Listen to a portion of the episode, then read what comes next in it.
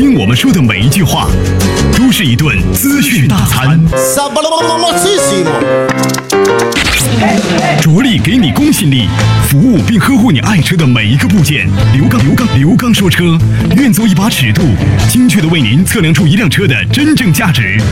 刘刚说车，愿做您爱车的私人顾问。听众朋友，大家好，我是刘刚。听众朋友，大家好，欢迎大家收听本期的刘刚说车。大家好，我是刘刚。我们这是一档汽车服务类节目，节目进行过程当中，欢迎大家就您养车、用车、选车、修车方方面面的话题，咱们共同在节目当中展开互动讨论和互相的交流学习。多种的互动方式，跟大家呢共同来强调一下。我的微信公众平台，大家可以关注刘刚说车；个人的实时微信，大家可以关注刘刚说车全拼加上阿拉伯数字一和汽车刘刚的全拼。大家可以随时加入。每周一到周五晚间的八点三十分到九点三十分，我个人的电话为大家开通，电话号码幺五五六八八幺二幺七七幺五五六八八幺二幺七七。同时呢，大家在收听刘刚说车节目之外，你也可以呢搜索刘刚车友圈，那里呢有更多啊我直播节目的一些录音内容，上面有更多和车友的一些呃实时的一些交流，大家可以共同关注。那么每期的节目当中，我们都跟大家安排一个话题，围绕着我们节目的话题，跟大家呢共同来讲解这个话题当中的一些基本内容。我们在今天的节目话题当中啊，想跟大家呢共同的来聊一聊呢关于呢汽车的焊接工艺。很多朋友呢都在买车的过程当中会提到说这车钣金薄啊不安全。呃，大家呢经常以这个薄厚来论安全，其实呢，这个我在节目当中已经不止一次说了，这个是有失公允的。还有一个问题呢，我们要考虑到，就即使你钣金厚，如果焊接技术不到位，也会出现的这样的一或者那样的大家的一些呃所顾虑的问题。那么咱们在平时开车的过程当中，大家经常会考虑到发动机啊、变速箱啊、底盘呐，这个各个这个电器的零部件啊。那么大家是否考虑过？就是我们的这个汽车钣金是如何进行这个啊焊接的？那么它焊接的过程当中，现在来看，随着这个技术的不断提升，用的是什么手法呢？汽车的钣金不会天然而成，大家不是说到哪儿去挖就能挖出一个汽车钣金来，对吧？是需要我们这个人为的后期的手工雕琢。那么今天我们就跟大家呢共同的来说一说，聊一聊汽车的这个目前来看比较先进的这样的一种焊接工艺，名字叫做搅拌摩擦焊。谁？呃，大家在一些这个焊工手里啊，应该是对这个有了解，但大家在买车的过程当中，好像很少对有人对它进行了解。呃，过去的这种传统焊接，大家所见到这种电焊技术，呃，有好多种，见的不同种类的，啊，最传统的，还有后来像什么激光焊呐、氩弧焊呐等等，好多。呃，那现在来看的话呢，呃，我们这种叫摩擦搅拌焊，它呢是在一九九一年，听好，是一九九一年。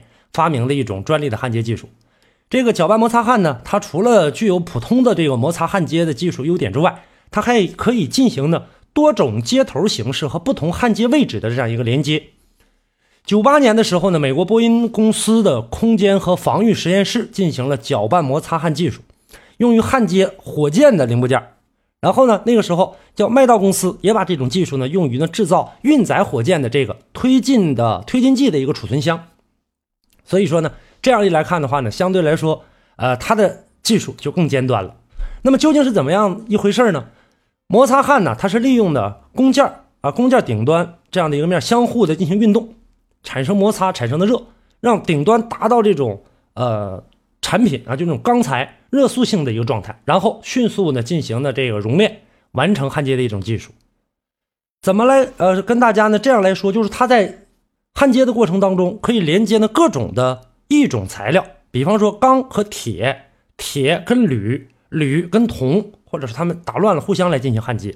那好多朋友都知道这个啊，在焊接的时候，所有的金属不是所有金属都能焊接在一起的，但是有了这个就可以了。包括什么金属啊，还有一些呃基础材料，什么陶瓷啊、塑料件啊，都可以融在一起。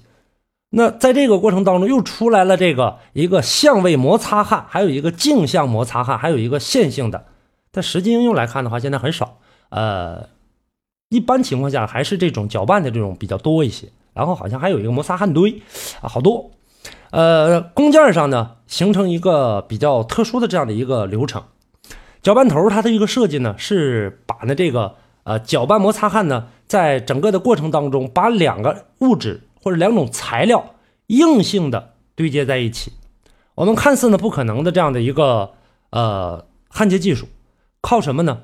靠它的，尤其是它的搅拌头。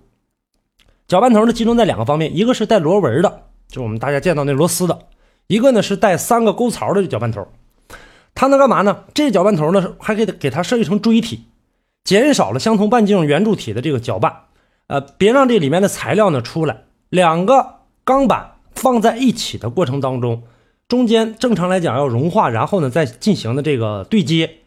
这个时候还要呢进行，这都完事之后还要进行打磨抛光，这才能形成的这个一体。但是它的强度不够硬。我们现在呢跟大家说的汽车的这上面呢，其中的有这个呃搅拌焊。它在这个过程当中干嘛呢？不融化。这两个钢板呢，不像我们大家传统见到的两块钢铁融化之后，然后再给它焊接在一起。然后呢，也不是那种激光焊接，直接呢在上面呢啊打这种呃激光的这样的焊点，然后进行的这个对接。因为这个过程当中呢，会涉及到金属的一个加热融化，还有冷却硬化这两个这个温度的一个常态。所以这个时候呢，一冷一热，一冷一热，这呃钢板也好，铝制也好，或者铁板也好，它可能会存在一种发脆的这样的一个现象。这个时候，在汽车身上应用的过程当中，它通过搅拌两边这个边缘啊接缝的这样的一个边缘，然后呢高温的这个高速的这个转动，高速旋转，沿着呢整个这个缝线来进行运动，就像我们大家见到这缝纫机一样，在这中间的一条线一从头走到尾，然后来进行焊接。这个时候焊接出来的这个钢材，它能承受住更加稳定、更加强啊高强度的这种负载。呃，目前呢。市场当中啊，对这个车身的处理呢，运用这个搅拌的焊这种焊接技术，呃，在逐渐的增多。呃，像最近这几年吧，啊，有一些车型啊，不说这个具体品牌了啊，因为它的这个涉及到广告。呃，它当时的这个前副车架用的就是这个搅拌技术，而且上市之后的话，通过呢各项的这个呃比比对，包括撞击呀，包括在我们实际生活当中的这样的一个应用啊，它确实起到了一个很好的一个作用，而且呢。呃，只是一个前面的这个布框这样一个一个车架，就已经达到了一定的这个硬度，还有一定的这个安全程度。那么摩擦搅拌焊和这个传统的电焊技术相比，还有一个特殊的地方，就是说厚度上比较薄的铝片，在焊接之后的话，也能够形成一个更加稳定的状态。传统电焊当中，在焊接过程当中，呃，在整个铝制品的这种本身，如果说经过高温融化处理，再进行的这个焊接的话，它会造成本身结构的一个破坏，而搅拌焊焊出来的这个铝片，在性能上就稳定多了。通俗的语言，如果您在养车、用车、选车、修车等方面遇到了哪些困惑，欢迎大家跟我进行沟通交流。独特的视角，互动的方式，微信号码：汽车刘刚的全部拼音。讲车修车十二年，国家二手车高级资格评估师，专业汽车节目主持人刘刚带您走进汽车的世界，通过您的描述，现场为您诊断您爱车的故障所在。刘刚说车，开启您全新的汽车生活。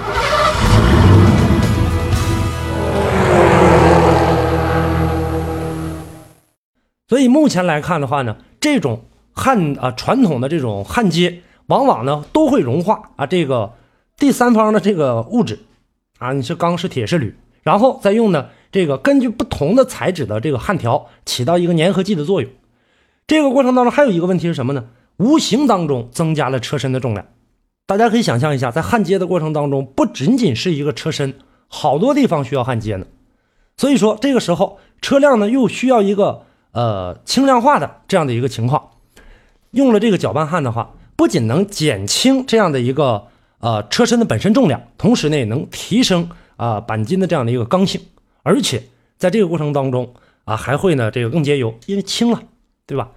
搅拌焊呢这种使用的过程当中，整个呢对大环境的这样一个污染呢还比较小，所以呢我们大家现在来看看到大部分的汽车啊，呃一般都在运用这种呃搅拌焊来进行的这个焊接车身，它还有很多的这个呃更多的这些优点啊。你比方说焊接接头的这个，呃，刚才我提到了，就是一冷一热的这个，这个不会破坏金属的本身的这样的一个刚性和拉伸性，呃，还有一个呢，就是说它能够一次性完成。为什么我们现在这个看到的车身顶部啊，经常会说我这车是无无缝焊接的？那么这个时候搅拌焊可不是无缝吗？它把两个这个物体啊，铁跟铁放在一起，两个铁对铁，中间呢给它磨这个，直接通过高速旋转的钻头啊，这个焊头，然后呢打掉之后，中间直接硬性的进行连接，连接起来的话，大家想想跟这个点焊啊放在一起的话，是不是它这个更硬，形成了一体了？呃，还有呢，就是说焊接过程当中，对这个实际的工人的身体健康来讲的话，也是呢有一定的保护作用。所以现在来看，搅拌摩擦焊在整个的这个市场应用当中啊，让大家呢，呃，在逐渐的进行的这个广泛应用。那这种呢，它并不是说说那你说的这个东西应该是非常非常好了，完美无缺了吧？它还是有缺点的，就是说焊接工艺，呃，必须呢这个要用这个刚性固定。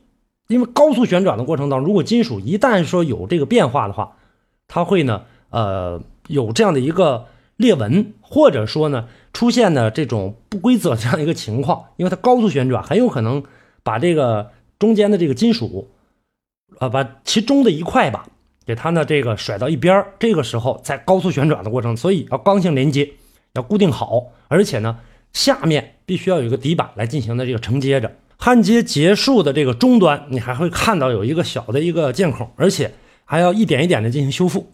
那当然了，这个相对来说啊，呃，影响不是很大。呃，不过呢，我们在这个使用的这种焊接技术的过程当中，大家会觉得，但凡使用这样的焊接技术的，这个车的价格呀，不是说特别便宜。为什么呢？因为那个搅拌头啊，相对来说比较贵，它要呢应付各种金属啊，所以它的硬度一定要高。但是呢，即使是这样，硬度很高，它的磨损消耗也是很快的，而且价格相对来说也是比较昂贵的。呃，这就是呢，我们跟大家今天要共同来聊的，就关于汽车在使用的过程当中，我们大家知道汽和呃汽车的整个车身还有它的这个钢架是如何连接起来的，让大家呢对这样的一个搅拌焊技术有一些呢初步的认识。那么，既然搅拌焊能克服呢传统焊点带来的这些问题，为什么现在来看整个市面上看不到呢？答案很明显。跟这个传统焊接技术来看比较的话，这种摩擦搅拌焊相对来说，由于它的做工比较细致、比较精密，所以说出活也比较慢。这也就是呢，目前这种技术呢，只是在小范围的一些部件当中来进行的这个生产制作啊。还有一个呢，就是说在有一些车身上，只是呢，呃一部分，大部分的采用的还是那种激光的传统激光焊接技术。可能吧，在以后啊，这个技术会一点一点的。啊，进行这个普及和推广，但是呢，呃，在目前我们来看的话，只需要了解一下这样的汽车焊接技术就可以了。今天的话题跟大家就聊到这儿，感谢大家的收听。节目之外，大家可以继续跟我进行互动。微信公众平台，大家关注刘刚说车；个人的微信，大家可以关注刘刚说车全拼加上阿拉伯数字一，还有汽车刘刚的全拼加一个就行啊。呃，另外呢，大家可以加入我的 QQ 号码，实时 QQ 互动七五四三三八八。周一到周五晚间的八点三十分到九点三十分，个人电话为大家开通，号码幺五五六八八幺二幺七七。好，感谢大家收听本期的节目，下期我们再见。通俗的语言，如果您在养车、用车、选车、修车等方面遇到了哪些困惑，欢迎大家跟我进行沟通交流。独特的视角，互动的方式，微信号码汽车刘刚的全部拼音。讲车修车十二年，国家二手车高级资格评估师，专业汽车节目主持人刘刚带您走进汽车的世界，通过您的描述，现场为您诊断您爱车的故障所在。刘刚说车，开启您全新的汽车生活。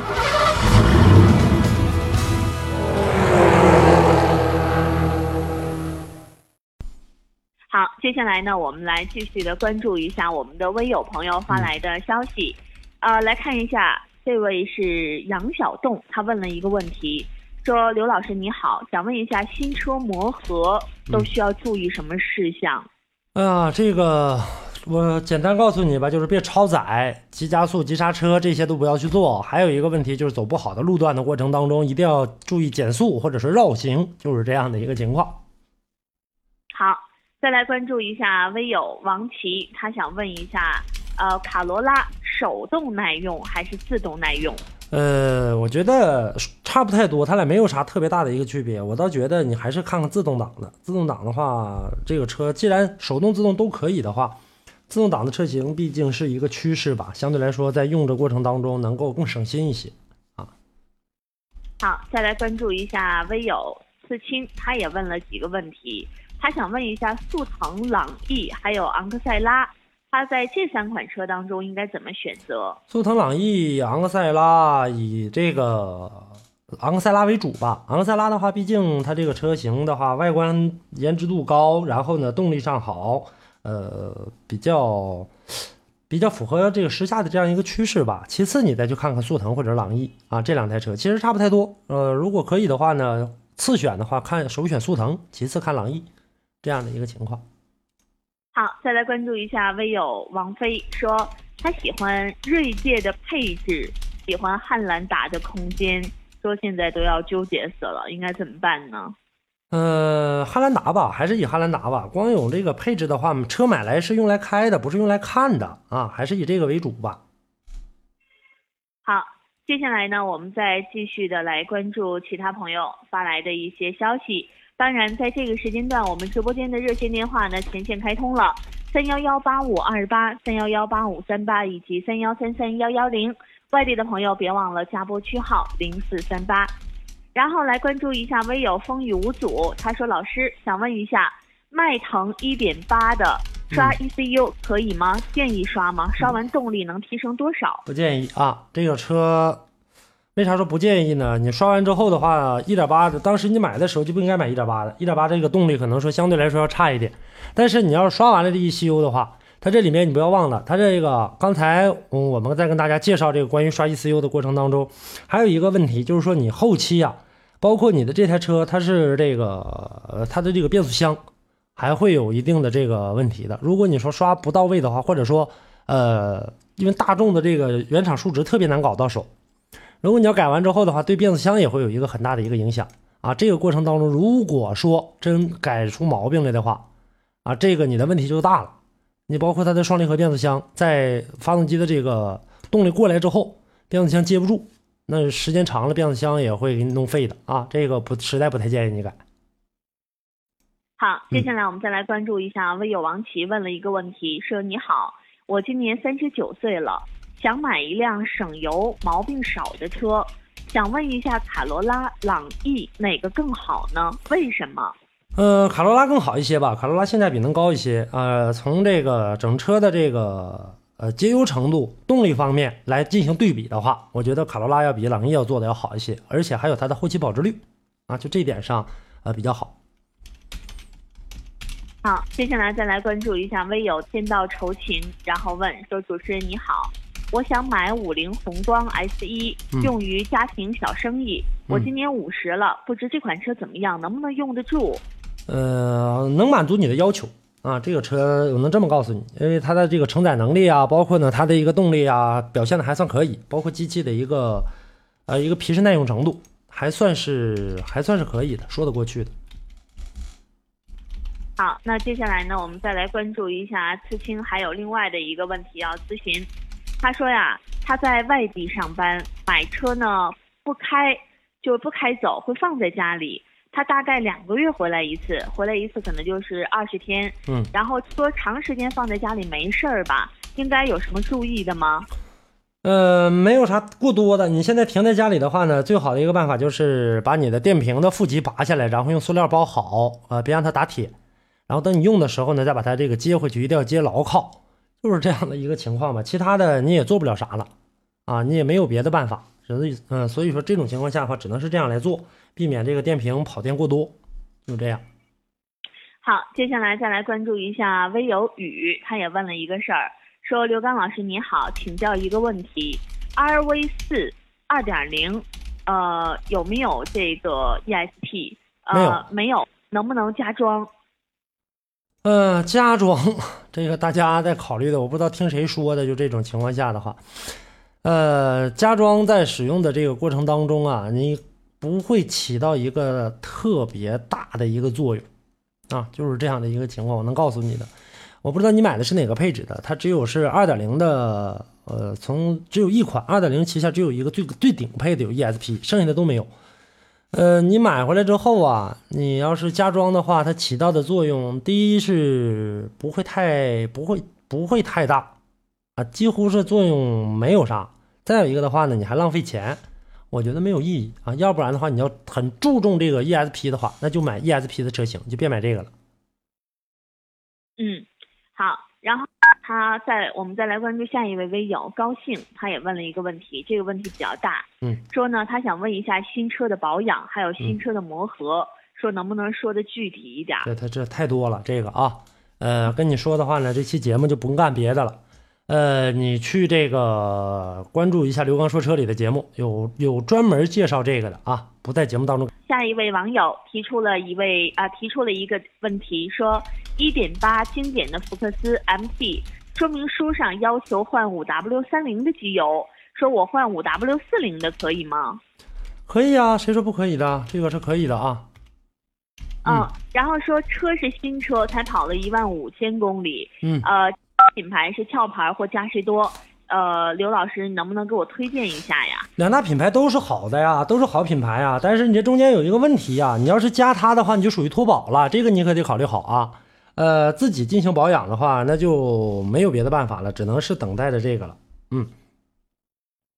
好，接下来呢，我们再来关注下一位微友，然后也提出了一个问题，说呢，他想问一问斯柯达速派一三款 1.8T 雅仕版的。说这车子怎么样？和大众迈腾想对比哪个比较靠谱？呃，我觉得还是迈腾吧，比较靠谱一些吧，相对来说能好一点。这个你考虑考虑吧。嗯嗯。再来关注一下冷暖自知，说刚哥，长安 CS 七五车型是加九三的油，我加九七的油，是不是积碳会少一些呢？嗯，不见得。不见得是这好事儿啊，如反而很有可能会产生发动机爆震呐这些故障。你要把这些这个问题考虑进去。如果真有这样的问题的话，那就得不偿失了，你就犯不上了。九十七号油不仅说没好在哪去，再有一个，大家是不是认为说九十七号的油就特别的清洁性能特别强啊？汽油啊，九十三和九十七的清洁性是一样一样的啊，就是里面的这个含有的这个呃成分不一样。那这个标号高低上来进行找，那不是说说九十七号的清洁性就特别好啊，这个是一个，这算是一个一个，算是一个问的，算是一个大家的这个传下来的这样的一个一个一个传统的一个说法啊，不要去考虑太多，正常都都差不多。好，再来关注一下盛世冰源，想问刘老师一个问题，说海马一点五 T S 五这车怎么样？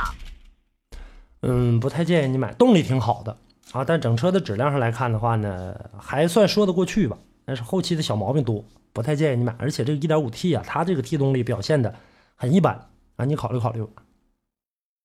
好，接下来呢，我们再来关注一下 CJY，他想让你点评一款车，呃，是三点五汉兰达。然后说希望你就是新旧款均可，说能不能点评一下这车怎么样？新款的什么？汉兰达。嗯，还算可以啊。嗯，三点五的。哎呦，好费油的东西，你买它就犯不上了啊！这个价位去买三点五的汉兰达有点没有啥太大意义了啊！我建议你吧，就是说要如果买的话，就买新款的二点零 T 就够用了，完全够你用了。呃，你买三点五的这个车型的话，它也它也不能越野，它也没有啥。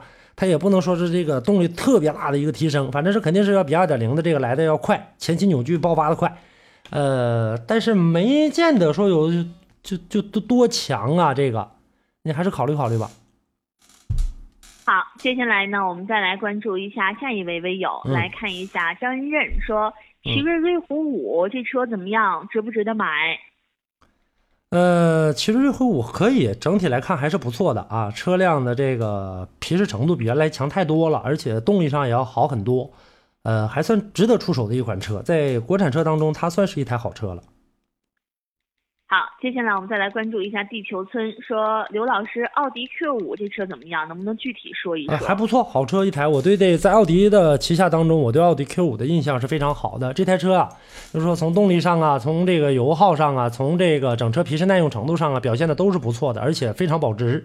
但是配置上稍差点，空间还小。反正是在这一点上的话呢，你要这个如果说空间够用的话，还算是可以吧。呃，再有一个的话呢。呃，整个的这个车，就是说，呃，目前来看的话，相对来说吧，它烧机油的情况还算是比较轻一点的啊。那不过这个呃，在后期的这个保养过程当中，需要呢这个用好机油来进行保养，相对来说能做得更好。我觉得在这些车型当中，奥迪 Q 五是非常可靠的，性能很可靠的一台车。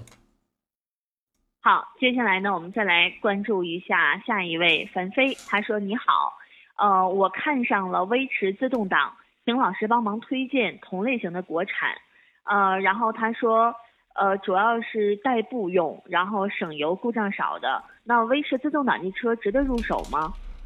呃，还算可以，我觉得威驰比你要看的这车已经很不错的一台小自动挡车型了。你再看其他的话，还不如就看它了呢。我觉得倒倒倒是倒是挺嗯挺好的一台车，嗯，就好。接下来再来关注一下向日葵问了，说刘老师车门有一小块脱落了，嗯，呃，在店里喷漆费用有点多，有什么好的方法吗？然后他后面加了一句说用补漆啊补漆的笔管用吗？嗯，这补漆笔别用啊，这东西用的话呢，倒麻烦。你用了补漆笔的话，很有可能啊给你的这个色差造成很大的一个影响，到那时候更难看啊。你还莫不如这个就那么地了，或者说呃，如果说实在看不下去的话，那就重新的这个进行打磨喷漆吧。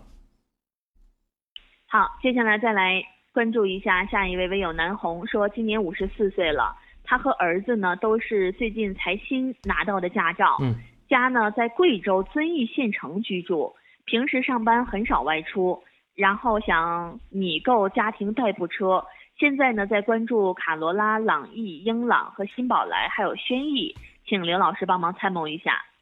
我建议你在卡罗拉和宝来这两台车里面进行选择。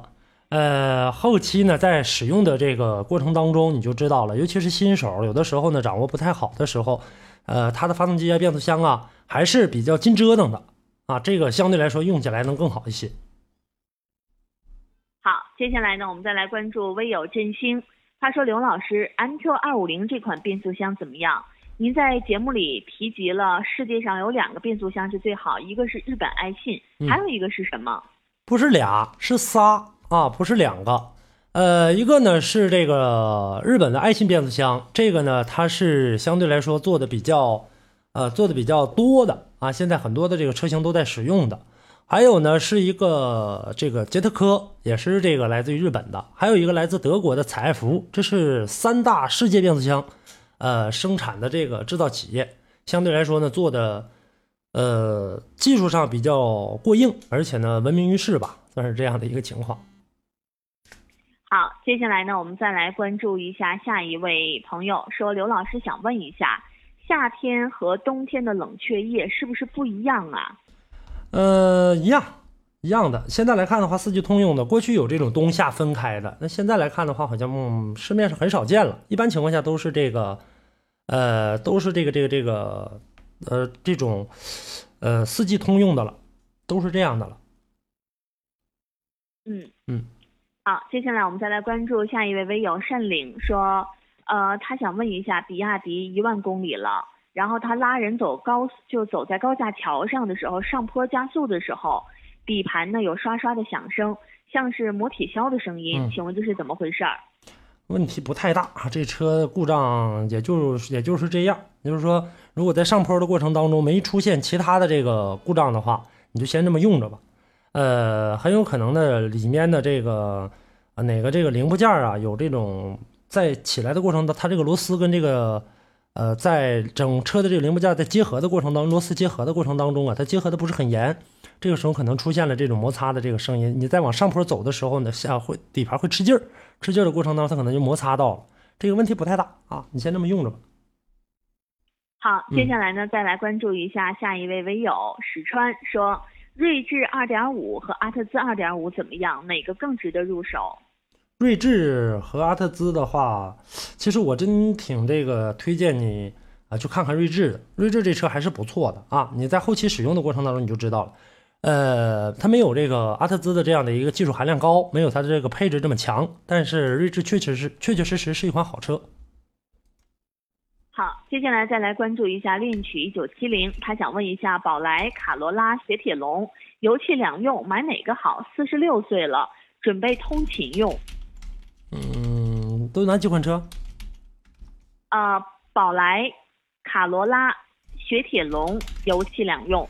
卡罗拉吧，我觉得还是看看卡罗拉比较好一些。你一个通勤用的话，如果跑的公里数不是特别多啊，这个就买卡罗拉。如果是你说一年能跑三四万，那这个你可以去考虑一下雪铁龙的油气两用。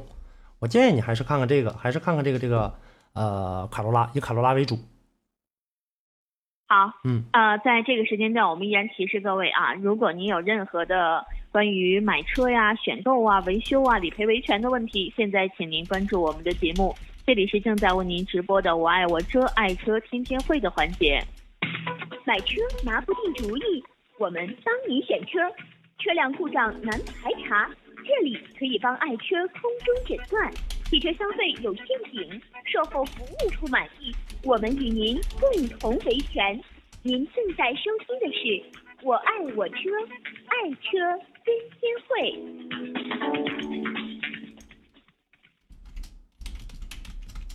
同样价位车型那么多，还在为选哪款车而纠结吗？是轿车还是 SUV？你还在犹豫吗？自己苦恼，不如找个朋友聊一聊。我们愿意与准车主唠一唠。我爱我车，帮您选车。直播热线：三幺幺八五二八三幺幺八五三八。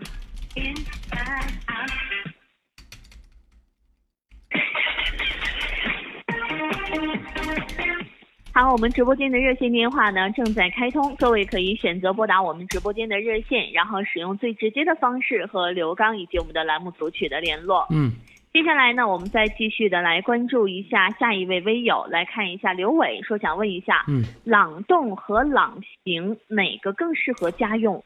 朗行吧，我觉得朗行能够更好一些啊。朗行呢，在这个使用的过程当中，它的这个皮实耐用程度，还有这个动力性，要比这个，哎呀，要比这个这个朗动要强一些。我建议你还是看看朗行吧。好，接下来的时间呢，我们来迎进热线，来迎进一下打进八五三八的李先生要咨询买车。李先生你好，哎，你好，哎，你好，哎，我想咨询一下，就是买二十多万、二十多一点的那种，就是那个奥迪 Q 三，嗯。或者是 RV 四，嗯。还有途观，嗯。还有本田 CRV，嗯，这个哪个比较好一点？二十多万的奥迪 Q 三的话，你买的是一点四 T 的吧？